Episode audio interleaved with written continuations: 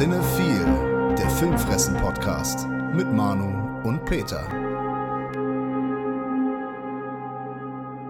Moin, liebe Cinephile Psychos und Filmfressen-Familie. Wir sind's, die Alternative für prätentiöse Filmpodcasts. Peter, wie geht's dir denn? Boah, in was für eine Ecke schiebst du uns denn da? Da, wo wir hingehören. Okay, ich bin noch nicht ganz so fit, wie ich gehofft habe, aber ich versuche gerade Alternative für prätentiöse AFP sind wir schon mal? Prätentiöse Filmkritiker? Nein? Filmpodcasts. Filmpodcast, AFPF. Zumindest mit vier Buchstaben schon mal weit entfernt von dem, wo du uns, glaube ich, niemals einordnen würdest. Ja, du klingst so ein bisschen nasal. Bist du immer noch krank? Ist schon wieder Corona da? Was ist, was ist passiert? Ach ja, Corona schwächt das Immunsystem enorm sodass jeder kleine Pups, kleines Bakterium, kleiner Virus, was auch immer, direkt den Körper runterfahren lässt und es nervt langsam, aber ich hoffe, dass das bald mal gegessen ist. Ich bin aber nie so krank, dass ich hier nicht mit dir aufnehmen kann und stundenlang über Filme sprechen möchte. Das beruhigt mich schon mal. Aber wenn das dann mal wieder vorbei ist, dann heißt es mehr Sport machen, mehr Vitamine zu dir nehmen, ne? Obst, Gemüse, sowas. Ja, damit habe ich mich, also mit Vitaminen habe ich mich letzten Tage vollgepumpt. Abends immer mindestens ein Bier getrunken. Sehr gut. Viel Gerste, Hopfen und sowas. Genau. Also bist du nicht der worst roommate ever. Das ist nämlich eine Doku-Serie auf Netflix, von Netflix, hm? die ich äh, letzte Woche geguckt habe. Da hatten wir kurz mal drüber gesprochen. Du hast auch jetzt inzwischen reingeschaut, ne? Genau, ich hatte ja ein bisschen Zeit, da ich äh, in Quarantäne ja quasi wieder war. Du hast ja letzte Woche empfohlen und ich muss sagen, doch, hat mir sehr gut gefallen. Ist ja auch sehr kurzweilig. Ne? Es sind eigentlich fünf Episoden, aber es sind vier Fälle. Du hast letzte Woche, glaube ich, auch nichts von einem Fall erwähnt, sondern nur mal so grob was dazu gesagt. Mhm. Könnte ich direkt einen kleinen Kritikpunkt an der Serie äußern. Ich finde, dass es dramaturgisch ja besser hätten machen können. Also was so die Fälle angeht. Ich finde sehr gut, welchen Fall sie als letzten gewählt haben. Der mit dem Squatter ist das, ne? Genau. Der Hausbesetzer da. Richtig. Da sind wir nicht, da bin ich vom Glauben abgefallen. Wo eigentlich ja so gesehen nicht. Ne? Ist ja in Deutschland schon nicht so einfach, einen äh, Mieter rauszukriegen, aber was in den USA möglich ist und was da schon reicht, ich sag nur Brief. In einigen Staaten. Ja, ja, okay. Auch nicht, auch nicht überall der Fall. Ja, gut. Aber trotzdem, ich fand das schon sehr krass und da fand ich das sehr gut abgeschlossen, abgerundet, weil da halt auch nochmal so eine, ja, politische Komponente, sage ich jetzt mal in Anführungsstrichen, dazugekommen ist, ne, weil er ja auch noch ein Anwalt war und sein Wissen ausgenutzt hat. Und ähm, ansonsten dann hätte ich die äh, erste Folge tatsächlich nicht als erste Folge gewählt, sondern das wäre für mich so schon, ja, das wäre die perfekt dritte Folge.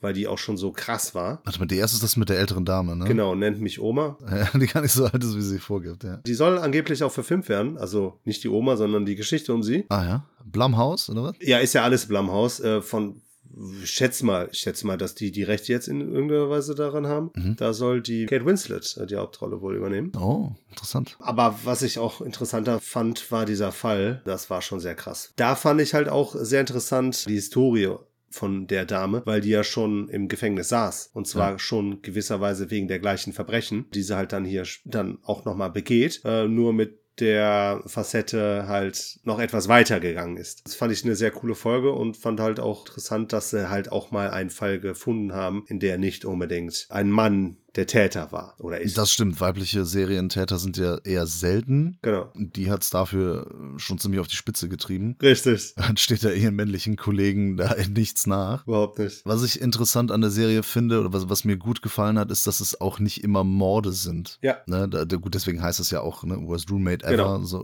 zum Beispiel dieser letzte Fall, wo dann halt dieser Typ sich einfach in eine Wohnung reinzeckt und dann dann nicht mehr rausgeht. Mhm. Die den einfach nicht mehr rausbekommen und die sich halt gegenseitig. Er ist natürlich trotzdem gefährlich. Dann gibt es noch diesen anderen Typen, der auch einfach alle betrügt. Mhm. Gut, der ja dann zumindest einen versuchten Mord. Ja, also er ist, er ist auch gefährlich. Der greift dann, wenn er sich komplett in die Ecke gedrängt fühlt und nicht mehr weiß, wohin, dann greift er auch zu Gewalt. Aber es waren ja so gesehen auch zwei, ne? Einmal die Frau, wo es dann genau. tatsächlich fast so weit gekommen ist, aber auch einmal der Engländer, der mhm. zumindest mit einem mit dem Stock schon mal, also klingt jetzt ein bisschen harmlos, ne, aber halt niedergestreckt wurde. Ja, da ist sowieso dieser sehr leichtgläubige Brite, ne, das muss man auch wirklich mal sagen. So, so nett jemand auch ist, ja. ne, der irgendwie um den halben Globus we weit weg wohnt, den Leuten einfach dann irgendwie so fünfstellige Beträge ja. zu überlassen, ne, ja. da, da weiß ich auch nicht, also wie kann man das denn machen? Ja, da bin, das, das würde ich ja manchmal noch nicht mal Bekannten gegenüber machen, ja, wenn die aus Köln oder irgendwelche Arbeitskollegen und so, wenn die sagen, erstmal 10.000 Euro, so, nee, sorry, also da, das geht halt über eine gewisse Grenze hinaus, nee, nee. Ja klar, ich meine, hier ist halt die Sache auch, man hat kein richtiges zeitliches Gefühl, so dass wir nicht wissen,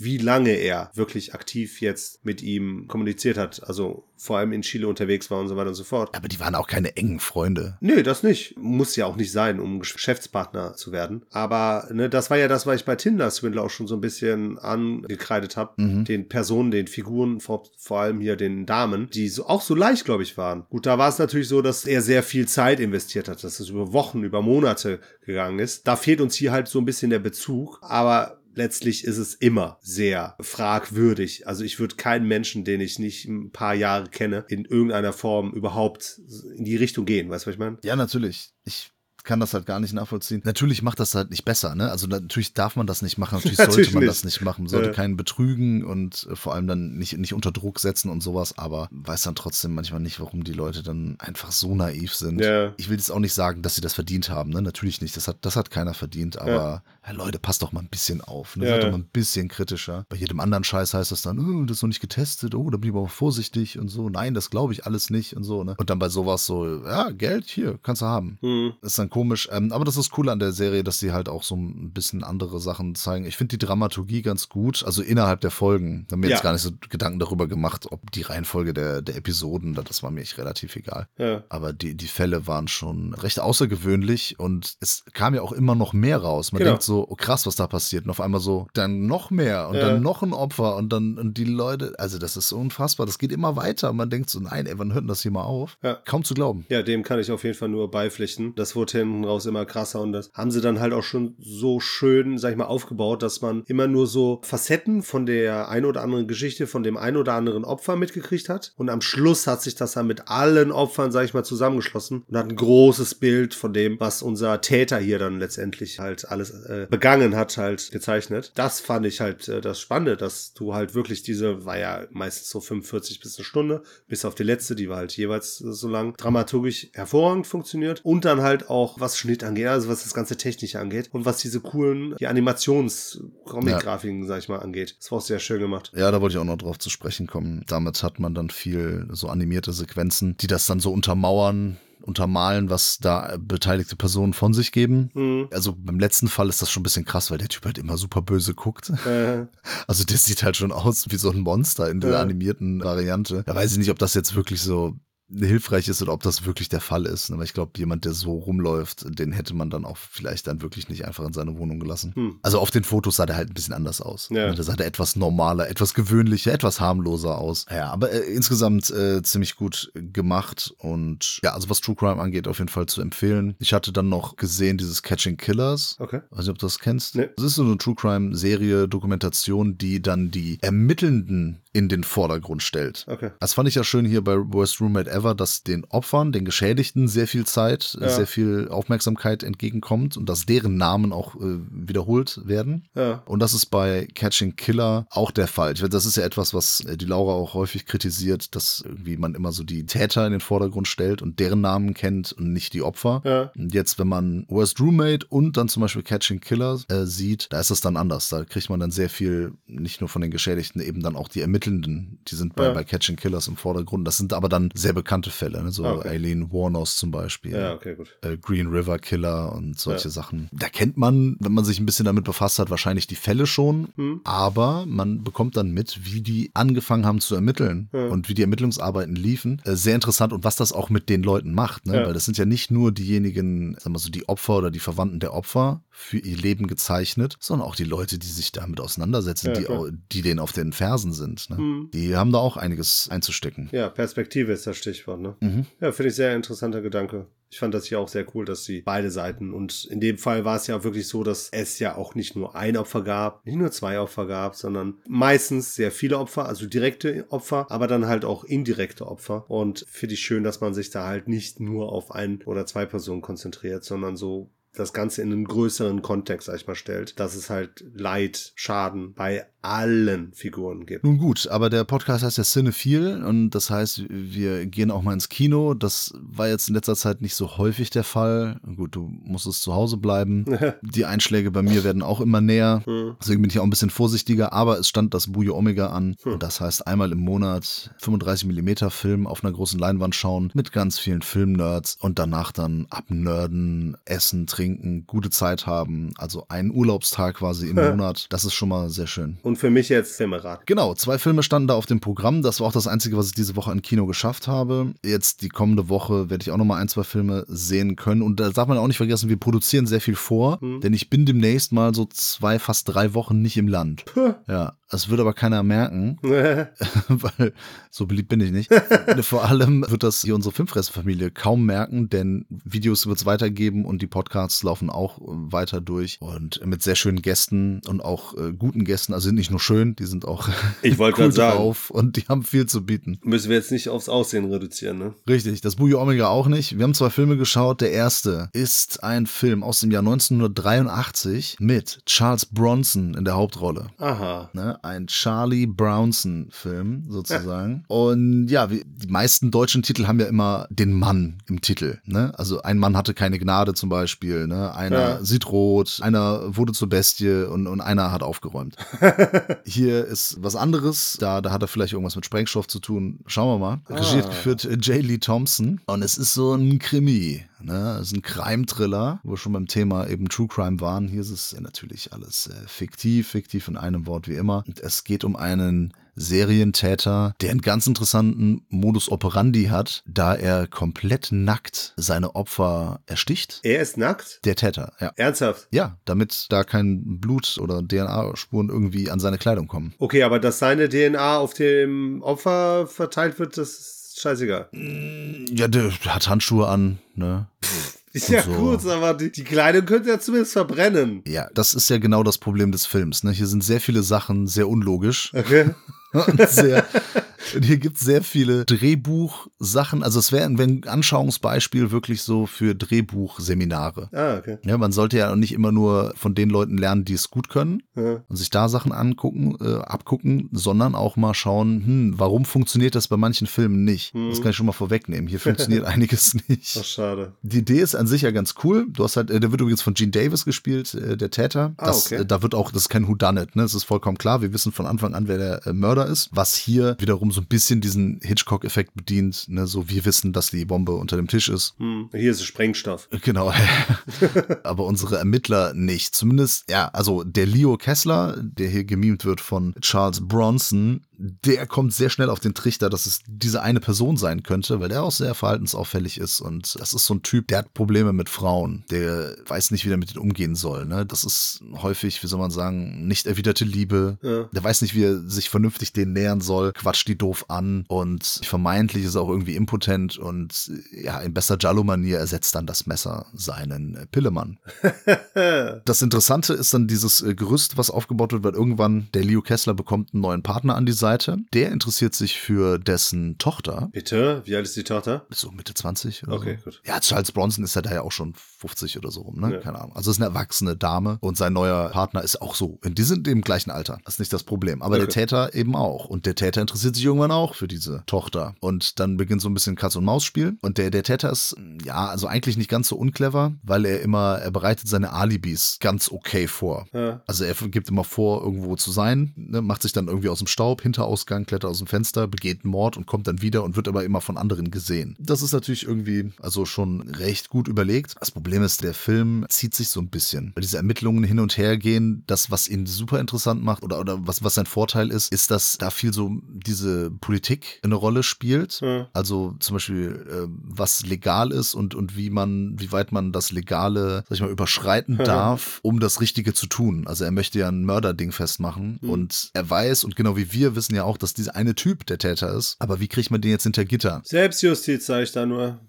das ist ein Mittel, ja. ja, legt dann das Gesetz so ein bisschen für sich aus und ja, guckt dann halt, was er da machen kann. Das stößt dann natürlich nicht bei allen Beteiligten auf gute Resonanz. Ja, das ist dann so dieser Konflikt. Mhm. Einer der Konflikte, der da besteht. Das ist eigentlich ganz gut einge eingearbeitet. Es ist halt auch kein Actionfilm, ne? Da passiert recht wenig Action, aber man, man sieht halt so ein paar, ein paar Morde, aber auch nicht sehr explizit. Also man sieht, dass er ein Messer irgendwo reinsticht. Dann gibt es halt auch ein bisschen Blut. Ist übrigens eine Canon-Produktion, hatte ich ganz äh, vergessen. Aha. Beide Filme, die wir da gesehen haben, beide von Canon produziert. Ja, was soll ich sagen? Also es gibt natürlich Charles Bronson-Filme, die einen höheren Unterhaltungsfaktor haben, mhm. die mehr abgehen, so Death Wish zum Beispiel, Death Wish 2, sowas halt. Ja. Da gibt es ja auch eher so ein paar Actionfilme, die noch ein bisschen mm, zur Sache gehen. Hier ist die Action eher so verteilt und es sind viele Sachen sehr recht unlogisch, mhm. wenn sich der Täter dann irgendwo einschleichen will und dann, ja, dann äh, heißt es zum Beispiel, er will irgendwie Blumen abgeben für eine gewisse Person und dann lässt eine Person ihn rein Okay. Nach dem Motto, ja, kein Problem. Und danach sagt die so, nee, die ist nicht hier. Hm. Okay, warum hast du dann die Tür aufgemacht? Wenn sie nicht da ist, um das zu quittieren. Ja. Also ist ja totaler Quatsch. Und, und der Film ist voll mit sowas. Hm. Dann plätschert der halt manchmal so ein bisschen hin und her, weil für uns sind viele Sachen klar und der Film erklärt das dann noch irgendwie und dann denkt man sich auch so, ja, komm, ist ja gut jetzt. Tut ihm dann nicht so gut. Ich sag mal so, am Ende ist eigentlich diese Polizeikarriere von Leo Kessler, ne, die liegt in Trümmern, okay. Schutt und Asche, weil was er da für Sachen teilweise, ja. welche Methoden er sich bedient. Nicht nur, dass seine Polizeikarriere komplett im Arsch sein müsste, ne, der müsste auch sogar noch hinter Gitter. Hm. Also am Ende hat da wirklich äh, kaum jemand gewonnen ja. und der Zuschauer auch nur bedingt. Ne? Ist, ist kein Kackfilm, aber ist auch nicht der stärkste Bronson. Ne? Ich muss gestehen, ich weiß nicht, ob ich den Film gesehen habe. Ne, wenn du das so erzählst, da kommt mir sehr viel bekannt von vor. Ich wüsste jetzt auch den Titel Titel. Ja, gut, äh, da kann man schnell drauf kommen bei den Infos, die ich geliefert ja, habe. Ja, genau. Aber ich meine auch, mich daran zu erinnern, dass er schon, also falls ich ihn gesehen habe, dann doch zu den deutlich schlechteren von ihm gehört. Ja. Da ist dann sogar so ein Mr. Majestic vorzuziehen oder sogar ein Mechanic, der wie viele andere eigentlich eh schon nicht so viel zu bieten hat, weil die halt alle irgendwie so den gleichen Regeln gefolgt sind. Und ne, wenn es dann um das Politische geht oder so, immer Dirty Harry gucken. Ja, da ist es äh, wesentlich besser ausgearbeitet. Ja, da, also in so einen Film kommt da wirklich gar nicht ran. Diese Themen sind dann auch hier immer so ein bisschen, ja, nicht nur angedeutet, aber der arbeitet gar nicht so viel damit. Ah, okay. Also das war dann quasi nur Canon-Futter. Richtig. Kennen Sie kennen. der ist aber mit Abstand nicht der schlechteste Film, den ich beim Bujo gesehen habe, ne? Oder den wir gesehen haben. Das ist noch jetzt für Bujo-Verhältnisse äh ist das noch voll, vollkommen in Ordnung. Darum geht es ja, dass du beim Bujo halt so mit ganz vielen, oder ganz vielen, ne, aber dass du mit mehreren Menschen in einem Saal sitzt und gemeinsam dir das anguckst. Ne? Da sind ja meistens Filme, die sollte man nie alleine zu Hause nüchtern gucken. Okay. Da hast du halt keinen Spaß mit. Mit Dirty Harry hast du keinen Spaß zu Hause. Oder wenig. Ja, weiß ich nicht. Hast du den, wo, weiß nicht, wo du den gesehen hast im Kino, aber ähm. Nein, aber jetzt mal ganz ehrlich, es gibt auch mit Sicherheit ein paar Filme da, die du dir auch zu Hause anschauen könntest. Ja, gibt es, aber das ist nicht das Gros der Filme. Okay, ist denn der zweite Film zumindest besser? Nein. Oh. Und ja, gleichzeitig. Okay, verstehe. Das ist ein ganz besonderer Film. Ja, außergewöhnlicher. Das ist ein außergewöhnlicher Film. Ja. Auch von Canon produziert, sagte ich, habe ich schon angedroht, angekündigt. Nein, eigentlich kann man sich ja schon freuen, ne? weil das irgendwie, hm. zumindest irgendwie eine gewisse Art von Unterhaltung mm, bieten kann. Dieser Film ist wirklich außergewöhnlich. Ich weiß gar nicht, wie ich das jetzt äh, anfangen soll, wo ich das Pferd aufzäumen soll. Es gab zumindest nach der Vorführung ein paar Mitglieder des Clubs, die das den Veranstaltern nicht verziehen haben, dass, dass, dieser Film lief. Nicht der erste. Äh, nee, das ist auch nicht der erste Film, bei dem das der Fall war. Hauptrolle Christoph Lambert. Okay. Oder Christopher Lambert. Ja. Ein Film aus dem Jahr 1988. Kann es ja Highlander schon mal nicht sein? Auch in dem Film dabei seine, weiß ich gar nicht, ob damals damals schon oder dann danach auf jeden Fall seine Lebensgefährtin, Frau Diane Lane. Okay. Kennst du, kennst du? Ja. Und in einer der Nebenrollen der Portugiese Joaquim Dalmeida. Kennt man vielleicht als Bösewicht von Desperado. Ah, ich dachte, er hätte Fußball gespielt. genau. Der war bei Benfica Stürmer. nee, der hat in vielen Filmen mitgespielt, aber vor allem als Bösewicht in Desperado kennt man den eigentlich. Und das ist so eine Art Love-Movie. Okay. Also es wurde uns auch angedroht am Anfang, dass das ernst gemeinte Kunst sein soll. Jetzt ist das mhm. so. Da ist der Kameramann, wenn ich das richtig verstanden habe, der auch Suspiria und Tenebre in Szene gesetzt hat. Okay. Dieser Film sieht echt gut aus. Ja. Ausleuchtung, Kameraeinstellungen. Optisch ist der wirklich geil. Ja. Aber der ist halt inhaltlich, boah. Ich weiß nicht, ich habe in der Schule schon die Leiden des jungen Werther von Goethe, habe ich gehasst, habe ich mich durchgequält. Ich mag das nicht. Den Film. Das Buch, ja genau, von Regisseur äh, Johann Wolfgang von Goethe. Johann Sebastian Goethe. Ja, genau. der den Film gedreht hat, Die Leiden des jungen Werther. Nein, aber diesen Film, den nenne ich mit Verachtung auch wohlgemerkt, äh, Die Leiden des jungen Lambert. es ist folgendermaßen. Christophe Lambert oder Christopher Lambert ist ein Musiker, der irgendwie aus dem Business ausgestiegen ist. Hier läuft ja immer die Synchrofassung, ne? Und es ist immer von Aussteiger die Rede. Ich glaube, ja. sie, also in dem Kontext, in dem sie es benutzen, ich glaube, die meinen Quitter, also jemanden, der einfach aufhört. Ja. Aussteiger ist, glaube ich, in manchen Zusammenhängen da nicht richtig gewählt. Aber naja, er ist aus dem Business draußen, aber sein Manager ist noch hinterher, äh, ne? Er will, dass er unbedingt nochmal irgendwie einen Song macht und so weiter. Und er spielt nicht mal mehr Gitarre, ne? Ja. Er kann die Gitarre kaum angucken. Ne? Manchmal nimmt er sie in die Hand und dann ist er so voller Schmerz, weil nämlich sein Bruder gestorben ist. Unter ganz bescheuerten Umständen. Okay. Sein Bruder ist äh, Jimmy und der wird von Joaquin de Almeida gespielt. Ja. Und das betont er auch sehr häufig in diesem Film. Ne? Jimmy war mein Bruder. Das ist ganz wichtig. Ja. Gut, er ist erst mit seinem Hund äh, erstmal am, am, Strand unterwegs. Auch sehr geil, die beiden essen irgendwie. Also er hatte eine ganz intime Beziehung zu seinem Hund. Das ist auch manchmal ein bisschen irritierend.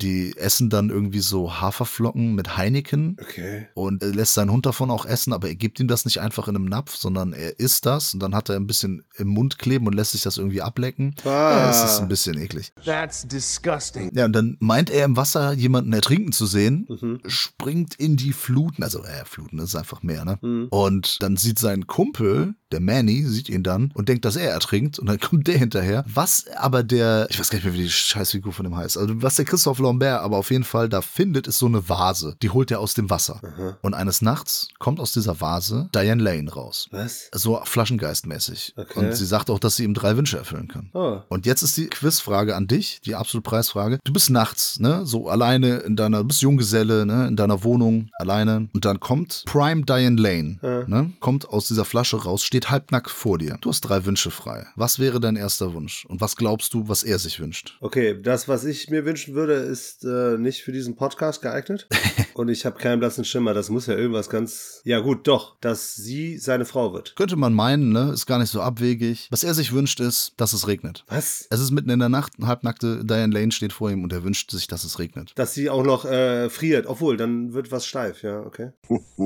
You are such a naughty boy. Keine Ahnung, es ist so, äh, er will halt an, anscheinend, dass sie beweisen kann, ne? so von wegen, äh, dass sie so, ja, Wünsche okay. erfüllen kann. Ja, aber dafür gebe ich doch keinen auf. Dafür gebe ich doch keinen ersten Wunsch auf. Vor allem nicht für Regen. Dann sag ja, doch Sonne.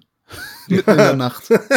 Doch nicht Regen. Wie bescheuert kann man denn sein? Ja, was noch viel krasser wäre. Bei Regen kann ja spontan wirklich einfach anfangen zu regnen. Ja, tut es dann auch, ne? aber es regnet dann auch in seiner Wohnung. Okay. Und so ist der Film halt die ganze Zeit. Ne? Und das Problem ist, dass Christoph Lambert die ganze Zeit immer so, ich meine, der hat ja eh schon seinen komischen Silberblick da ja. und ist sonst auch nicht mit sonderlich vielen Gesichtsausdrücken gesegnet. und der spielt in Anführungszeichen, ne? immer hängt er irgendwo rum und jammert und das ist immer so, oh nein, ich kann auch mein Bruder und, uh, und so geht das die ganze Zeit. Und sie ist dann so hinter ihm her und will irgendwann quasi aus ihm rausbekommen, dass er sie liebt. Okay. Ja, und das wird dann total abstrus, weil dann spielt der Manny, sein, Kumpels, äh, sein Kumpel da auch noch eine Rolle und dessen Freundin. Und eigentlich ist das insgesamt, so habe ich das immer interpretiert und am Ende wird es dann aber auch sehr, sehr deutlich, also es wird dann nochmal richtig ausformuliert, dass es eigentlich, ey, Spoiler, scheiß drauf, ne? keiner sollte sich diesen Film angucken, das wird wahrscheinlich auch kein Mensch diesen Film gucken. Ist das so eine Epiphanie? Auf Englisch eine Epiphany halt, ne? so eine Erscheinung. Es geht eigentlich um Selbstliebe. Eigentlich ist das Hashtag Self-Love der Film. Okay. Weil er soll lernen, sich selbst wieder zu lieben, denn diese, diese so. Frau, diese Diane Lane, ja. die da rauskommt, die ist eigentlich ein Teil von ihm. Also sie sagt auch so, ich bin dein Herz. Okay. Und er soll eigentlich lernen, sich selbst zu lieben und irgendwie wieder sein Leben klar zu bekommen. Das verstehe ich nicht. Ja, aber der, jetzt ist halt Kunst. Ne? Der Film ist halt Kunst.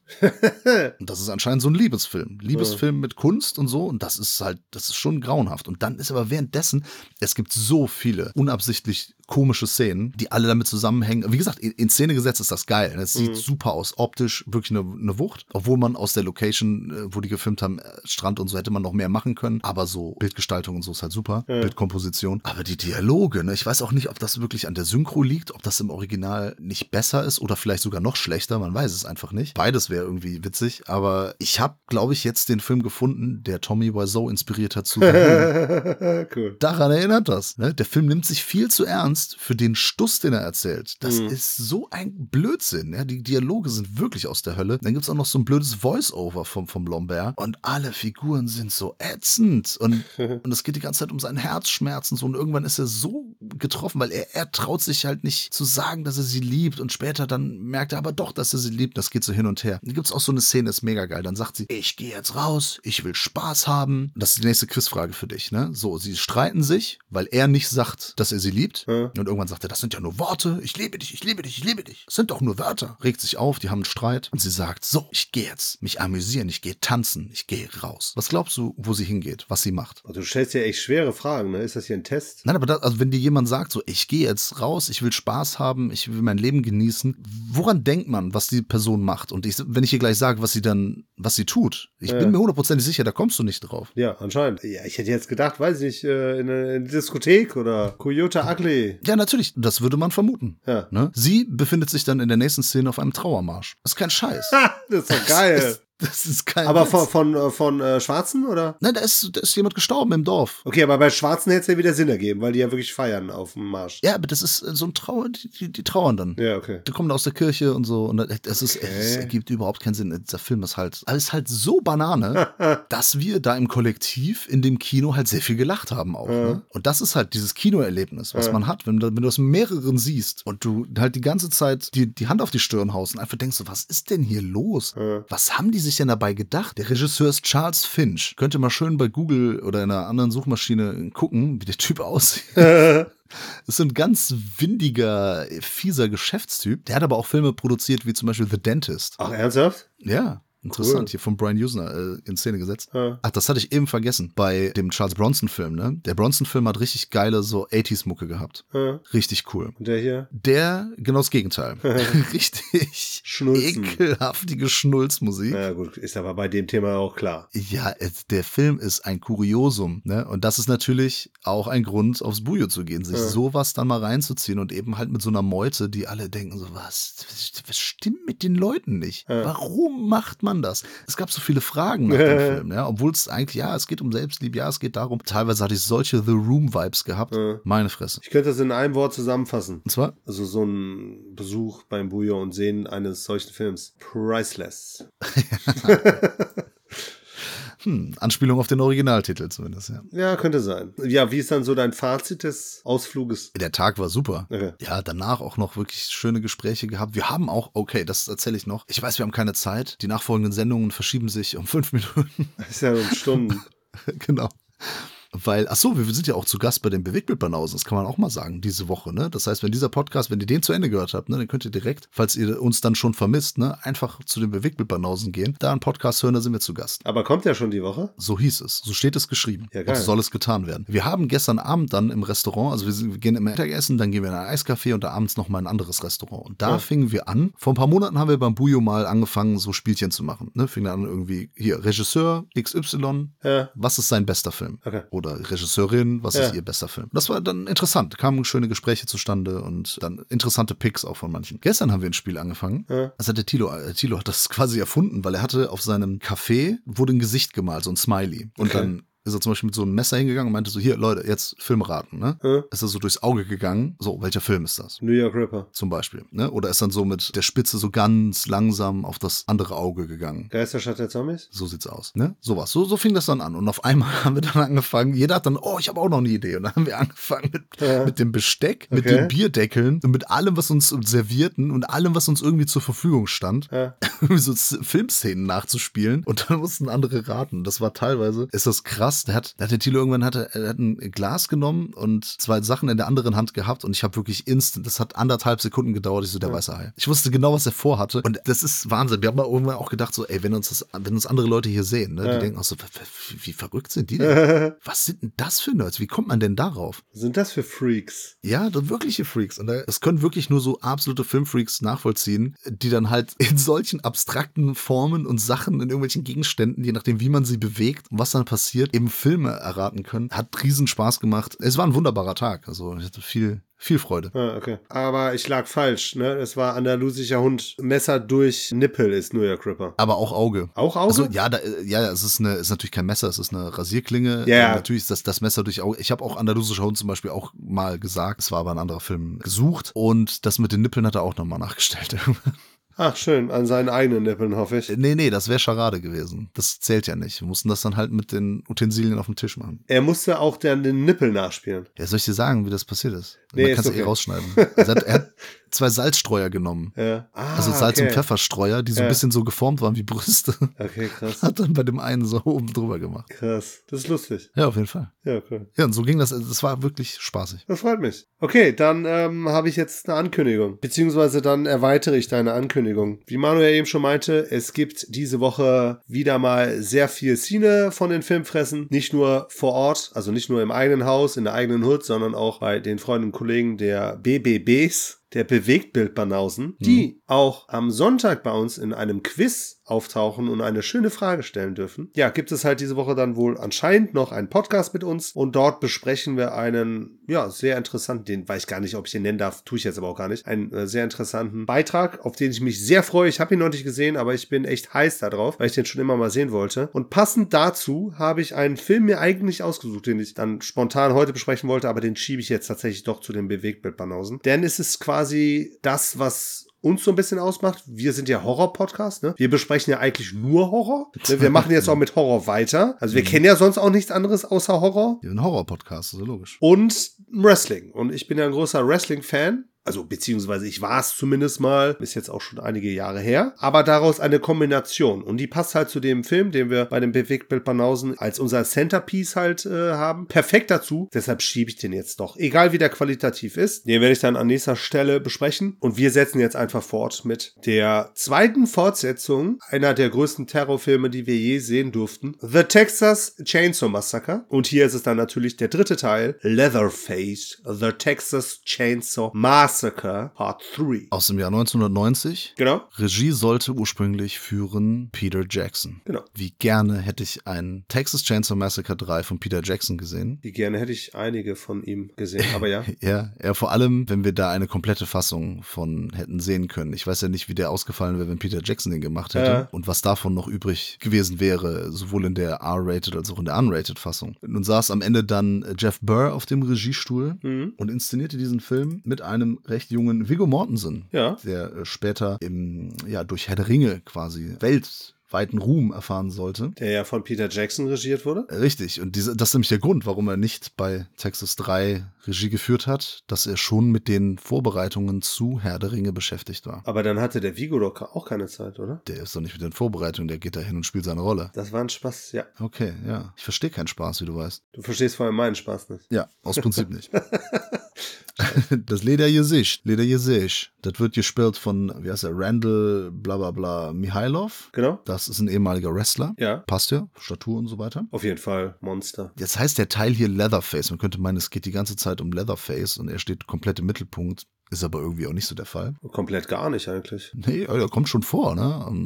Ja, Hat auch seine Screentime, aber die, die, die Sawyers kommen relativ viel vor und halt vor allem auch die Opfer. Da haben Ja. wir ja auch tatsächlich quasi in gewisser Form drei Parteien. ja, Ken Foree kommt noch vorbei. Ken Foree kommt vorbei, dann haben wir noch einen, das auch in den, das wird glaube ich nur als Mädchen oder so bezeichnet, die anscheinend eine etwas länger schon Überlebende ist, die kommt noch mit ins Spiel. Und dann halt das, ich weiß gar nicht, sind die befreundet oder sind die, die sind nur befreundet, ne? Die waren mal zusammen, der Ryan und die Michelle. Ich gedacht, das wäre ein Pärchen. Die am Anfang, die da hinfahren. Ja, die genau. Touristen aus Kalifornien. Ja, das wirkt für mich nicht wie ein Pärchen. Ach so, stimmt. Er ist aber immer so ein bisschen eifersüchtig, wenn sie zum, zum Beispiel den schönen Text trifft. Genau. Der Text wird ja gespielt von Viggo Mortensen. Genau. Er ist dann also ein cooler Cowboy.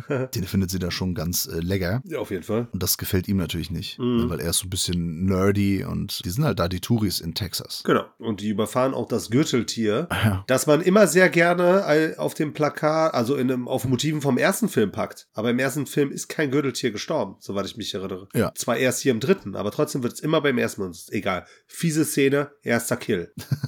Erster Kill ist ein Gürteltier. Ja, du Und, mal. ja, und das ist schon äh, schwer mit anzusehen, weil es auch realistisch aussieht. Aber Gut, Effekte von der KNB Effects Group, ne? Ey, ganz ehrlich, kurz mal dazu. Ich habe, wie, wie wir den Film geschaut haben, ich habe, also meine letzte Fassung war tatsächlich vom Flohmarkt. Eine scheiß deutsche DVD, die natürlich nicht nur nicht unrated war, sondern auch noch derbe geschnitten war, was ich leider erst zu Hause bemerkt habe. Die Qualität war mies. Und dann habe ich mir vor ein, zwei Jahren habe ich mir die amerikanische Blu-ray geholt. Äh, die ist natürlich auch nicht unrated. Ja, Moment, warte mal, ich habe eine DVD, da ist die Unrated-Fassung drauf und die habe ich jetzt auch geguckt. Aber da sind nicht die Szenen aus dem Workprint drin, ne? Die ist trotzdem die Unrated-Fassung. Ah, Okay, gut. Ja, dann, äh, dann während wir labern, gucke ich mal nach. Aber das Entscheidende ist, die Fassung, die ich geguckt habe, vom Bild her, ultimativ. Die Blu-ray, die hat ein fantastisches Bild. Das kann ich nicht anders formulieren. Das glaube ich, denn ich habe hier noch die DVD Ja. von damals, auch aus den USA, Region Code 1, und die hat auch ein sehr gutes Bild. Ja. Ein sehr klares Bild, man erkennt wirklich alles und der, man hat die Wahl zwischen der R-Rated und der Unrated-Fassung. Okay. Und es gibt natürlich die Szenen des Workprints, die gibt's zu sehen. Zum Beispiel, wenn da die eine Dame dann an dem Stuhl festgehauen ist. Man sieht richtig, wie die den, äh, die Hand rauszieht, ne? also so durch den Nagel. Man sieht, wie der Hammer gegen den Kopf fliegt von ihrem Freund da. Und man sieht da noch einige Sachen, auch so ein paar explizite Anschüsse. Ja. Also die, die Szenen gibt es einzeln, aber in ganz schlechter Qualität und mit Timecode, meine ich. Ja, richtig miese Qualität. Genau wie beim zweiten Teil ist das ja auch so.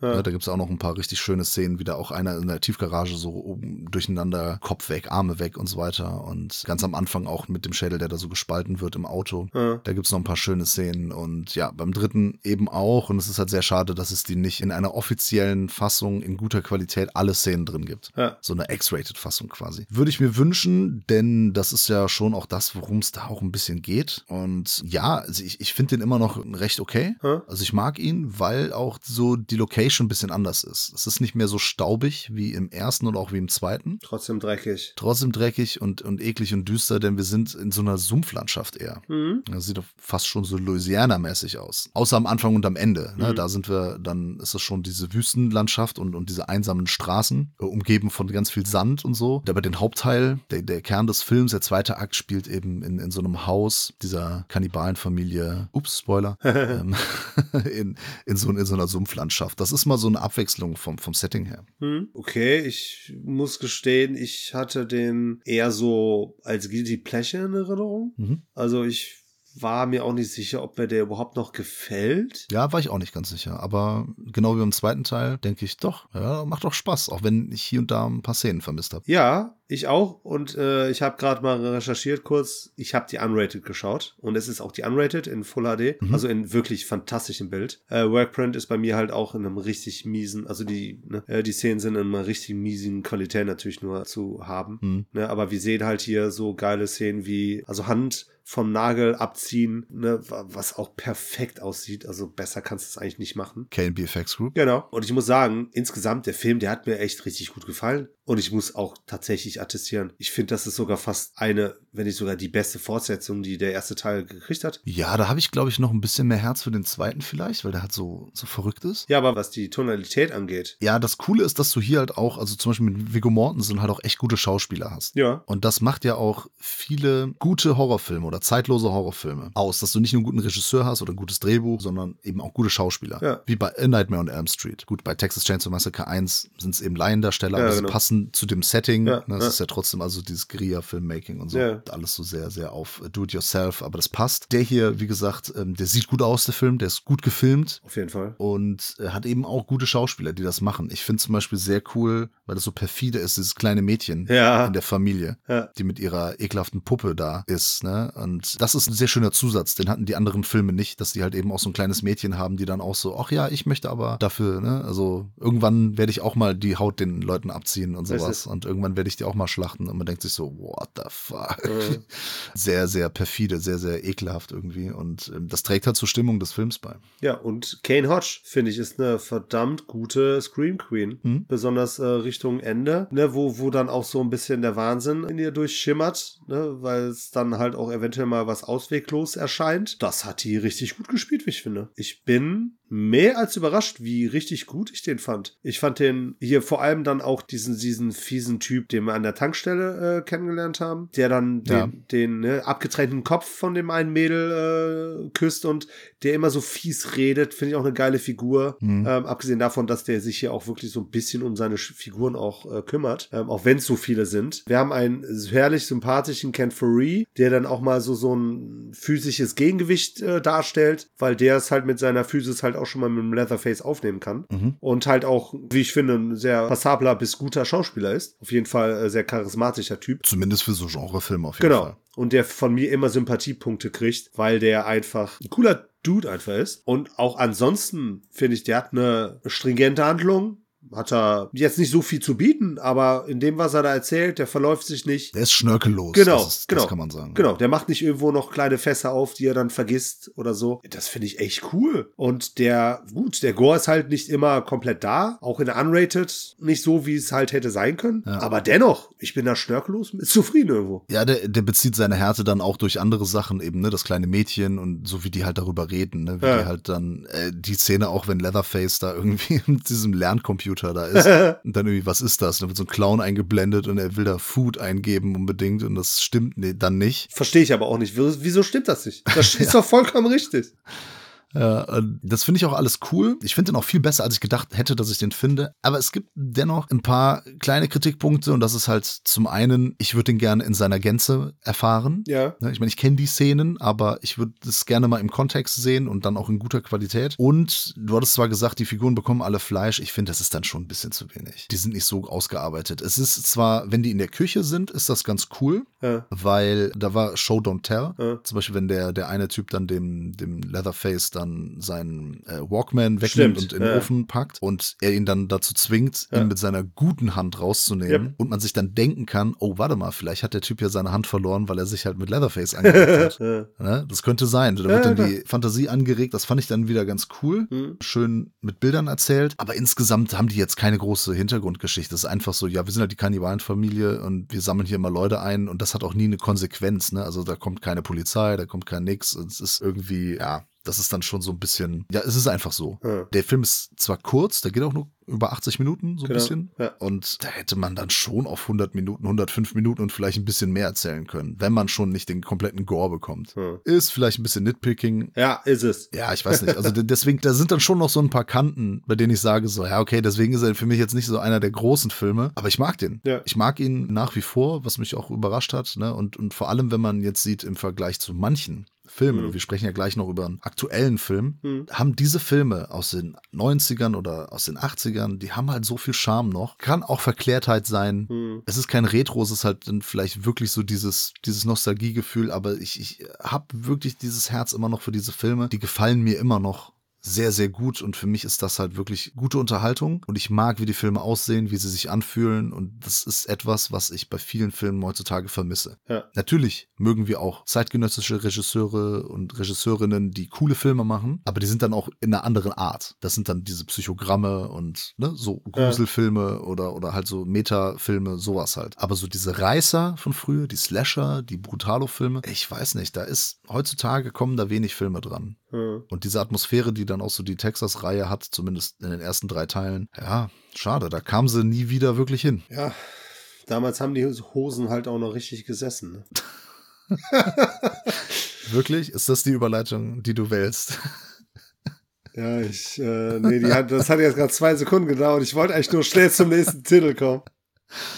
Ja, dann äh, sagen wir doch, dass Koch uns Filme geschickt hat. Und zwar zwei Stück. Der erste, den wir besprechen, der heißt Slacks, mhm. ist aus dem Jahr 2020. Ich habe dafür Deadline, habe ich da schon ein Review geschrieben. Aha. Und wir haben auch zwei Blu-rays geschickt bekommen. Oh, das ist aber nett. Die wir verlosen dürfen. Ja, cool. Und da denke ich mir jetzt die Tage noch was aus, hm? wie man die gewinnen kann.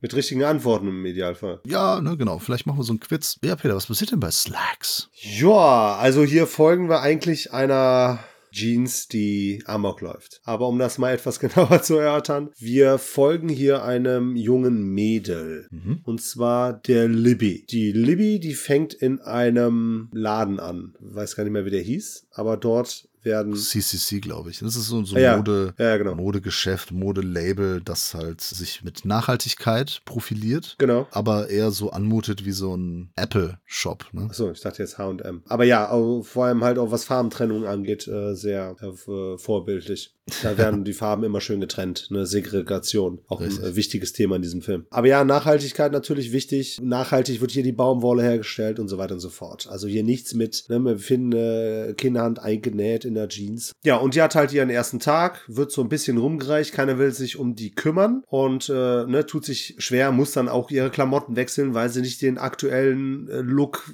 von dieser Modekette hat muss dann, kriegt dann keinen Rabatt, weil sie eigentlich erst am nächsten Tag angestellt ist und so weiter und so fort. Und das Besondere ist, dass der CEO, glaube ich, von dem Unternehmen halt mhm. an dem Abend zu denen kommt, weil eine große neue Jeans eingeführt wird. Genau. So, und dafür haben wir natürlich dann auch noch eine hier Influencerin eingeladen, die dafür schön Werbung machen soll und frag mich wieso, aber die gehen dann ab einer bestimmten Uhrzeit in den Lockdown, machen so ein bisschen Quarantäne, sodass ja. keiner rein und rauskommt. Also quasi haben die so ein kleines Zeitfenster, in dem die Influencerin reinkommt, aber sobald das Zeitfenster halt durch ist, ist halt einfach hermetisch abgeriegelt und dann funktioniert an, anscheinend auch kein Telefon, kein gar nichts. Ja, da kann ich aber sagen, warum das so ist. Also ja, das habe ich nämlich ganz, nicht ganz verstanden, bitte. Das liegt daran, dass die nicht so viel Budget hatten und die Locations begrenzt sind, also mussten sich irgendwas einfallen lassen von wegen, ja, gut, es darf halt nur hier spielen. Und irgendwie brauchen wir einen Grund, warum die Leute, wenn die Killer Jeans rumläuft, nicht einfach die nicht, die, die, nicht einfach rausgehen können. Okay, gut, aber das ist jetzt ja keine Erklärung dafür, dass die da einen Lockdown haben. Das ist die Erklärung dafür. Deswegen schreibt man das ins Drehbuch, weil man halt nichts,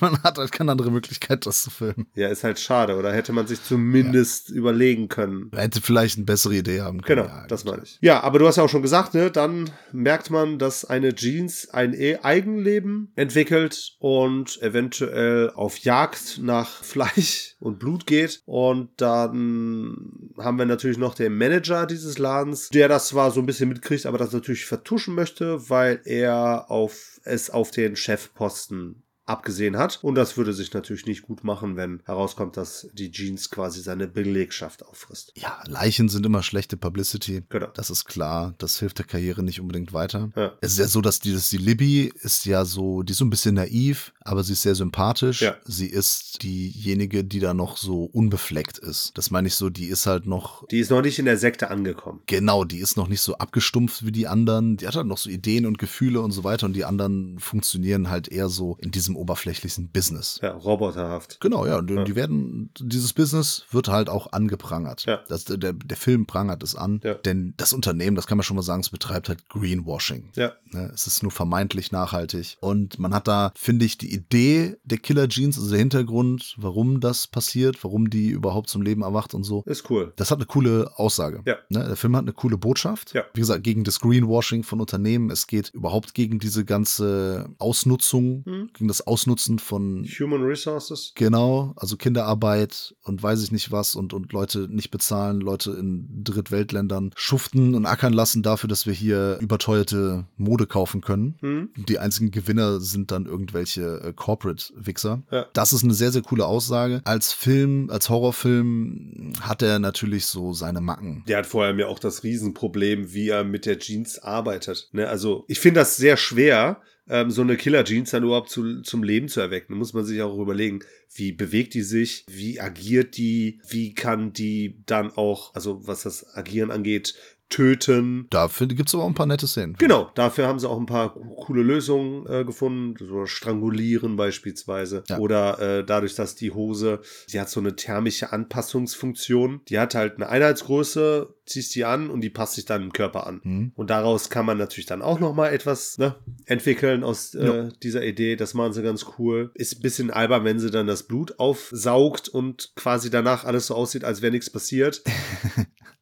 Das finde ich alles noch nette Ideen. Auch den Bollywood-Tanz fand ich cool. Okay. Ja. ja. Ich bin kein Bollywood-Fan, aber das ja. fand ich irgendwie ganz, ganz witzig, wie die dann da so rumdanzt. Ja, das, das wird ja dann am Schluss auch nochmal ein bisschen, das eskaliert ja dann schon wieder. Ja, okay, gut, aber ich würde mich gleich ein bisschen auskotzen, aber vielleicht hast du noch ein paar positive Sachen. Ja, nicht unbedingt. Also ich sag mal so, dafür, dass der, der Film jetzt wirklich ne, nicht über so viele äh, Geldressourcen verfügen konnte, ist das schon nett, sympathisch, okay, was er bietet. Man hätte dann aber trotzdem noch ein bisschen mehr, also so, so so das Finale hätte ich mir dann doch noch irgendwie prägnanter gewünscht. Da hätte ich dann doch noch einen großen Knall erwartet, als einfach nur ein bisschen Blut an die Wände zu spritzen. Ja. Das ist dann halt auch für die Gorehounds unter uns dann leider zu wenig. Auch die Idee, also das kann man ja schon mal sagen, dass es irgendwie, es ist so ein bisschen eine Rachegeschichte, die eben Kinderarbeit anprangert, ja, genau. ohne jetzt im Detail zu viel zu verraten. Ach, das verrät heute der Anfang schon. Okay, ja.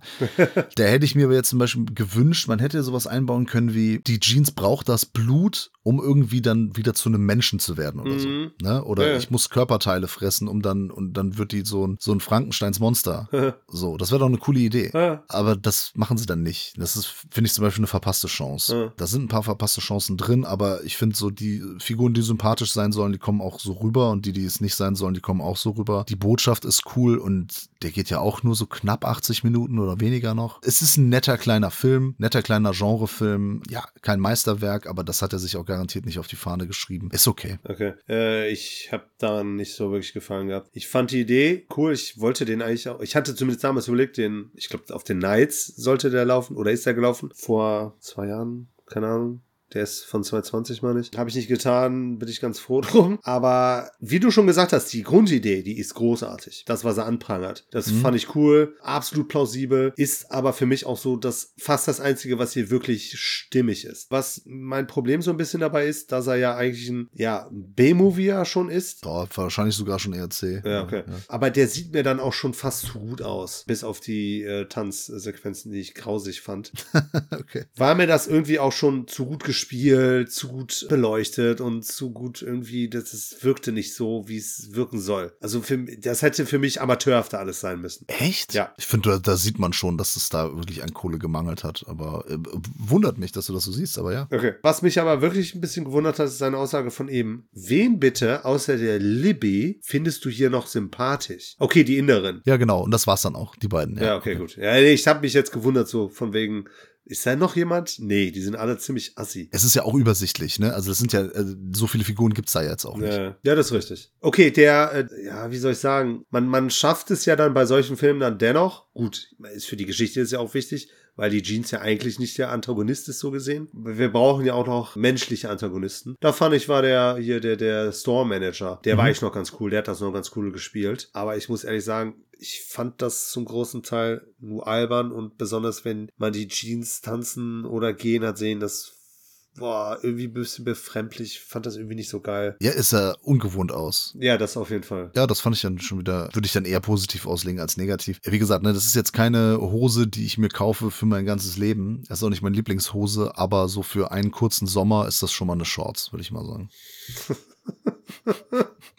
wenn ich mich dieser Analogie mal bedienen darf. Okay. Ja, wie gesagt, ist kein Meisterwerk, ist, ist kein Top-Film, äh, bietet dann auch zu wenig Gore im Detail, aber hat dann schon dann noch ein paar Sachen, die ganz cool sind. Ist nett für zwischendurch, ein Snack für zwischendurch. Ja, ich würde ein bisschen runtergehen, aber mein Gott, Interesse war auf jeden Fall da, den mal zu gucken, weil die Idee halt so verrückt ist. Wenn man dann halt auch die Botschaft erkennt, die halt jetzt auch nicht gerade subtil ist, äh, subtil verarbeitet ist, ja, das hätte ich zum Beispiel dem Film gar nicht zugetraut. Da, damit habe ich überhaupt nicht gerechnet. Als ich das gehört habe, habe ich gedacht, jetzt kommt wirklich so ein Asylum oder Sci-Fi, so richtiger Rotz der so, so ganz billig auf Slasher macht, aber der hat dann schon noch mehr zu bieten. Und gerade das mit der Aussage finde ich dann auch schon wieder ganz cool. Ja, okay. Ja, wir haben noch einen Film von Koch bekommen mit einer Aussage. Ja, The North Sea. So sieht's aus. Gerade frisch rausgekommen. Ja. Und man, man hat uns da schon Zugang gewährt. Allerdings ist die Mail so im Spam-Ordner gelandet. Ja. Und wir haben die erst später gesehen. Deswegen besprechen wir diesen Film erst jetzt. Ein Katastrophenfilm. Aber nicht von Roland Emmerich. Ausnahmsweise mal nicht. Nee, ja. dieser beruht auf wahren Begebenheiten. Genau quasi True Crime, aus dem Jahr 2021, also ein wirklich aktueller Film aus Norwegen. Genau. Und worum geht es sich bitte? Wir befinden uns im Jahre 1969 und wir befinden uns, du hast ja Norwegen schon erwähnt, wir befinden uns in der Nordsee und dort begleiten wir verschiedene Akteure, die auf Bohrinseln tätig sind. Mhm. Und wir sehen, das passiert dann relativ schnell, wir sehen dann, wie eine Bohrinsel anscheinend zu versinken droht. Das Ganze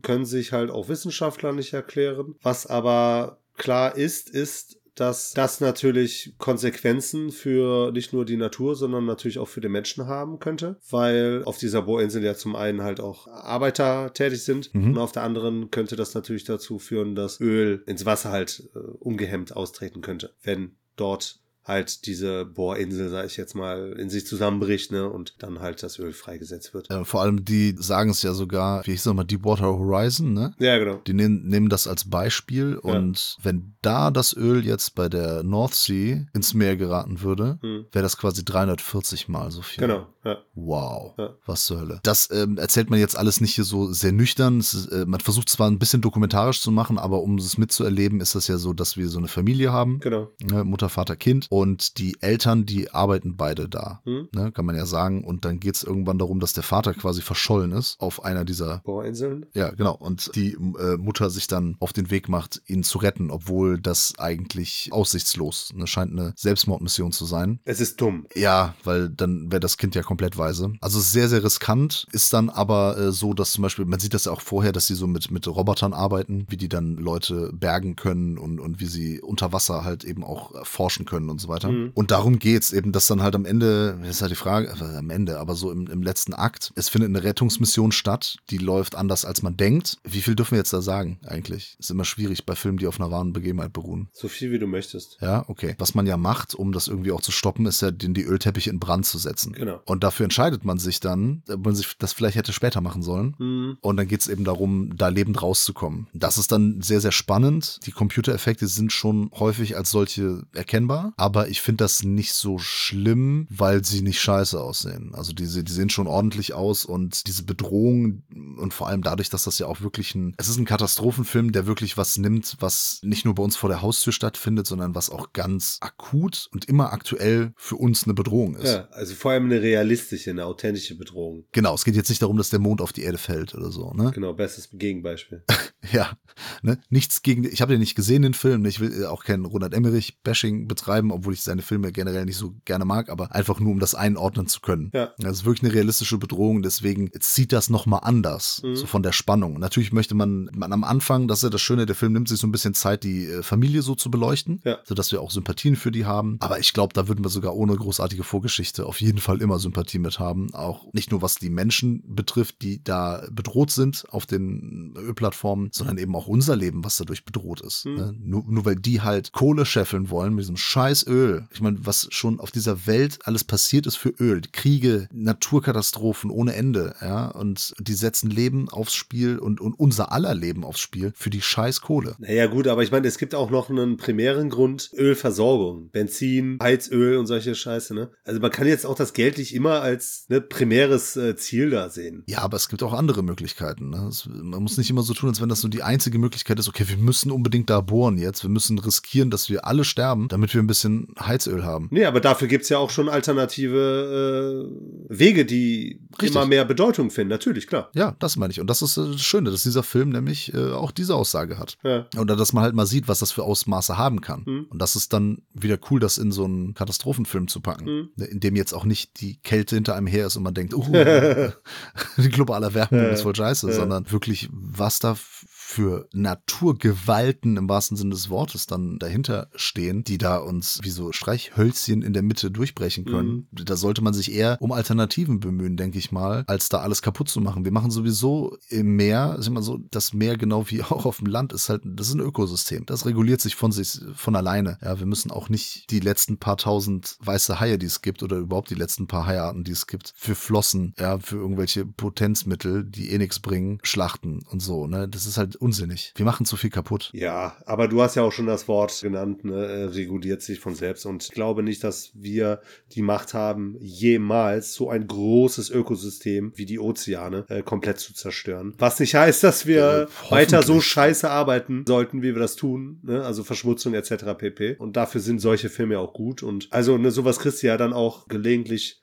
schon mal mit, ne? Also das ist jetzt auch ein Beispiel aus den 70ern. Äh, haben wir natürlich nicht gelebt. Ist jetzt nicht so, dass wir das direkt auch miterlebt haben, aber sorgt natürlich so ein bisschen für Awareness, dass es halt solche äh, Vorfälle in der Geschichte gab und was das dann auch für äh, Konsequenzen hatte. Aber ich finde es auch sehr schön, dass das im Vergleich zu den amerikanischen Produktionen hier nicht den großen Katastrophenfilm hier draus macht. Zumindest nicht, was so die Dimension angeht, was die Effekte angeht, was Feuer und weiß ich nicht, was alles angeht, Zerstörung, sondern dass es halt auch so ein bisschen so die menschlichen Katastrophen sind. Ne? Das menschliche Leid Hm? ist in solchen Dingen ja immer sehr wichtig und äh, da funktioniert das natürlich auch immer schön äh, mit dem Aufgreifen einer Familie. Das macht natürlich der Emmerich auch, ist aber natürlich bei ihm ein bisschen mehr äh, Mittel zum Zweck, weil er sich natürlich auf die Katastrophe an sich halt konzentriert. Bei ihm ist ja auch immer alles groß, groß, groß Genau. und es ist auch sehr pathetisch und so weiter. Das ist hier jetzt nicht der Fall. Ich finde, das ist ein sympathischer Film. Ja. Jetzt auch nicht der erste norwegische Film, den ich gesehen habe. Mir gefällt deren Machart. Ich finde auch so, ja, es ist dann nicht zu kitschig, wie sie es machen. Nö. Aber es gibt dann auch vielleicht mal die eine oder andere Szene, in der sich dann jemand opfert für andere. Hm. Und das ist dann nicht mit so einer heldenhaften Musik unterlegt und dann nochmal alles in Zeitlupe Ja. und so, ne? Also wie man, Ja. wie man das von Hollywood kennt, sondern eben alles ein bisschen geerdeter. Genau. Und das ist hier, glaube ich, so der Schlüssel, der das dann alles noch sympathischer macht. Also für, für mich ist das eine, ist es eine Empfehlung, obwohl ich wirklich kein, bin kein Fan von Katastrophenfilmen. Hm. Aber hier, den fand ich spannend. Äh, Den finde ich von der Aussage her gut und ähm, den finde ich auch gut inszeniert. Den empfehle ich doch. Ja. Ja, schließe ich mich an, empfehle ich auch. Ich bin eigentlich schon ein großer Katastrophen-Fan. Jetzt, ne? Nicht, dass alle. Katastrophenfan. äh, Katastrophen-Film-Fan. Ah, okay. Genau, I love this Drama. Keine Katastrophe.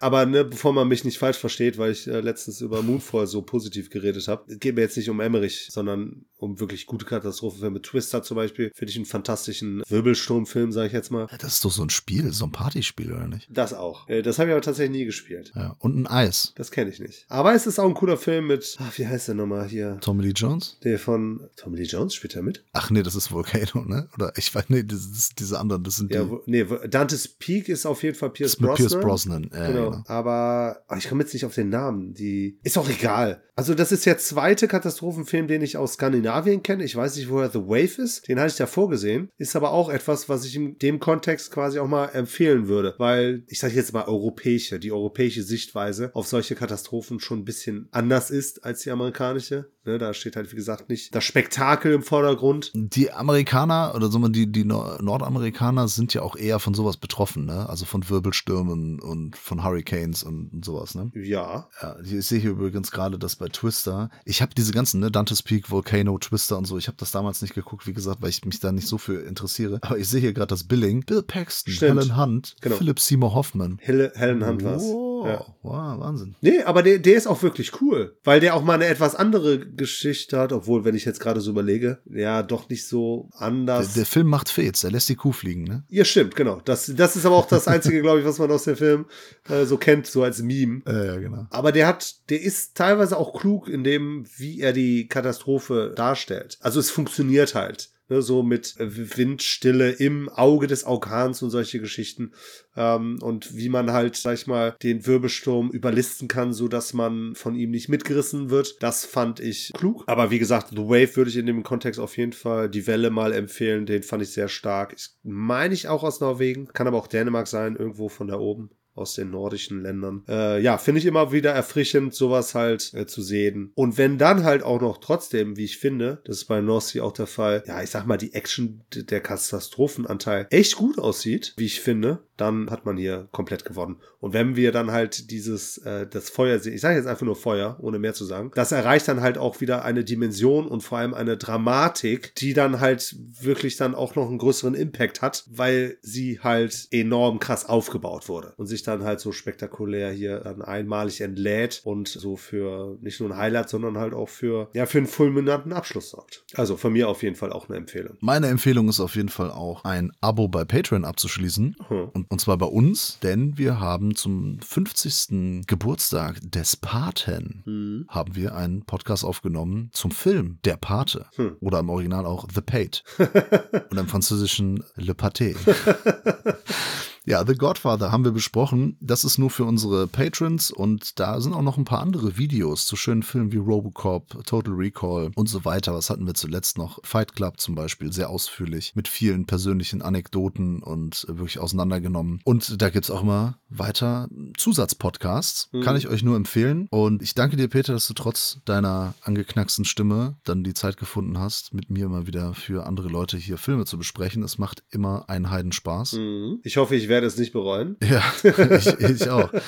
Und nächste Woche geht's schon weiter. Ich bedanke mich, ich verabschiede mich und wünsche euch eine gute Zeit. Wir freuen uns über jegliche Unterstützung. Die ganzen Links findet ihr wie immer unter der Videobeschreibung. Einfach mal bei unserem Filmkanal auf YouTube vorbeischauen. Wir sind die Filmfressen. Das ist unser Podcast Cinephile. Bis demnächst. Genau, wir sind nicht der worst Podcast ever. Ähm, weit davon entfernt. Ich bedanke mich auch. Hat natürlich wieder viel Spaß gemacht. Ich hoffe auf jeden Fall nächste Woche dann auch wieder ein bisschen was Aktuelles aus dem Kino mitbringen zu können. Vielleicht schaffe ich es ja jetzt nicht nur gesundheitlich, sondern auch zeitlich dann und wenn was Vernünftiges anläuft, halt was für nächsten Podcast aus dem Kino mitzunehmen. Ansonsten, wir haben am Sonntag auch wieder eine ganz große Begegnung der Cinema Volante Art, denn ich darf gegen meinen ersten Gast, nee, Quatsch, weiß gar nicht, wie ich das formulieren soll. Ich trete gegen Alessandro von Cinema Volante an im äh, Brodys Filmfressen-Quiz. Ne? Also meine erste Begegnung der Nicht-Manu-Art.